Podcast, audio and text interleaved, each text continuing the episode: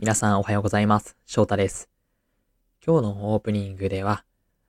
朝の散歩っていいよっていう話をしようかなというふうに思います。えーっとですね、他の配信者の方でも朝の散歩がいいよっていう配信を聞いて、あやっぱりいいよな、これっていう、まあ自分も元から朝散歩する習慣があったので再確認したっていうところになるんですけど、朝の時間って頭が一番スッキリしているっていうのもあるし、まあ太陽の光を浴びて、で、散歩っていうこの定期的なリズム運動をするっていうのも、健康的な面で見て、ああ、すべてにおいてプラスなんじゃないかなっていう風に感じる朝散歩のメリット、私もいつも感じているので、今日もこの配信撮り終わったら、えー散歩に出て、オーディオブックとか聞きながら本を読む、聞くっていうことをしながら散歩に行っていきたいなという風に思っています。ぜひ皆さんも試してみてください。それでは、今日も翔太の放課後トーク、朝のショートホームルームバージョンスタートです。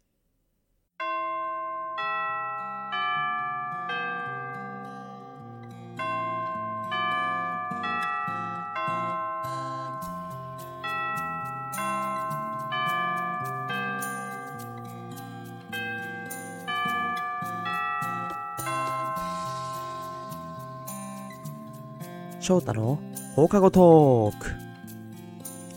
はい。改めまして皆さんおはようございます。ラジオ翔太の放課後トークへようこそ。パーソナリティの翔太です。このラジオ番組は元学校教師である私翔太が放課後の教室に残っている生徒ことスチューデントリスナーさんとの談笑を楽しんだり、コーナー企画で交流をしたりしていこうという番組の朝活バージョンになっています。こちらでは11月のまず10日間お試し期間っていうところで朝から頑張っているあなたのことを応援するような考え方だったり、名言を紹介していきたいというふうに思っています。ということで、今日紹介したい考え方は、アドラー心理学です。皆さん聞いたことありますかね？アドラー心理学って、アルフレッド・アドラーっていう方が提唱した心理学になるんですが、多分一番有名なところだと、えーっと、本ですよね。2013年に出た、嫌われる勇気っていう本がすごくヒットになって、アドラー心理学っていうのが結構有名になったんじゃないかなというふうに思っています。でですね、この心理学は、あの、よく、有名なフロイトの心理学はどちらかというとトラウマとか、まあ過去にこういうことがあって、みたいなところを抑えている心理学になるんですけど、アドラー心理学の特徴としては、まあ目的論。人は目的を持っていて、行動は目的のもとに成り立っているんだよっていう考え方をする。どちらかというと未来志向のものなんじゃないかなっていうふうに個人的には捉えています。ただですね、その中で一番紹介したいなと思っている考え方がありまして、それは課題の分離というものになります。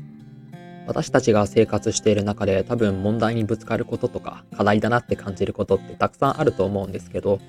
その中の自分の責任の及んでいる範囲だったりとか、自分に関係しているところってすごく、ま、限定的だったりとか、こう拡大解釈してしまっていることが多いのかなっていうふうに私は感じているんですね。ですので、例えば何か問題が起きた時に、人との関わり方で問題とか、人との関わりの中で問題が発生することって結構多いと思うんですけど、どこからが自分の課題としてだったり、自分が対処することができるのかだったりとか、逆にどこまで相手が自分で責任を持たなきゃいけないのかっていうところってすごく大事だと思っていて、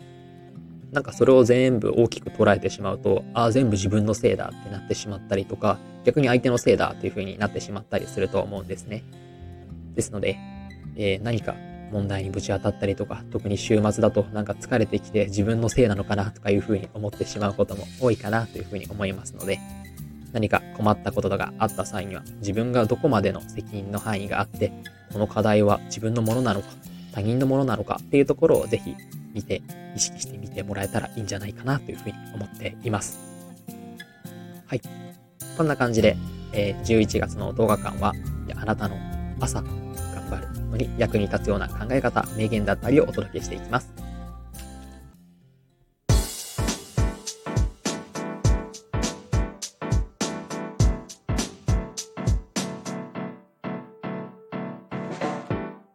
翔太の放課後トーク。はい、そろそろエンディングのお時間が近づいてきました。この番組ではスチューデントリスナーさんからのお便りを募集しています。スタンド FM のレターやインスタグラムの DM でコーナー名、スチューデントリスナー名などを記載の上、ぜひ送ってきていただけたらと思います。お待ちしています。はい。ぜひですね、今日のアドラー心理学でお伝えした課題の分離のように、何か大きな問題にぶつかった際には、自分の責任の範囲ってどこなのかな？課題の範囲ってどこなのかな？っていうところを意識して、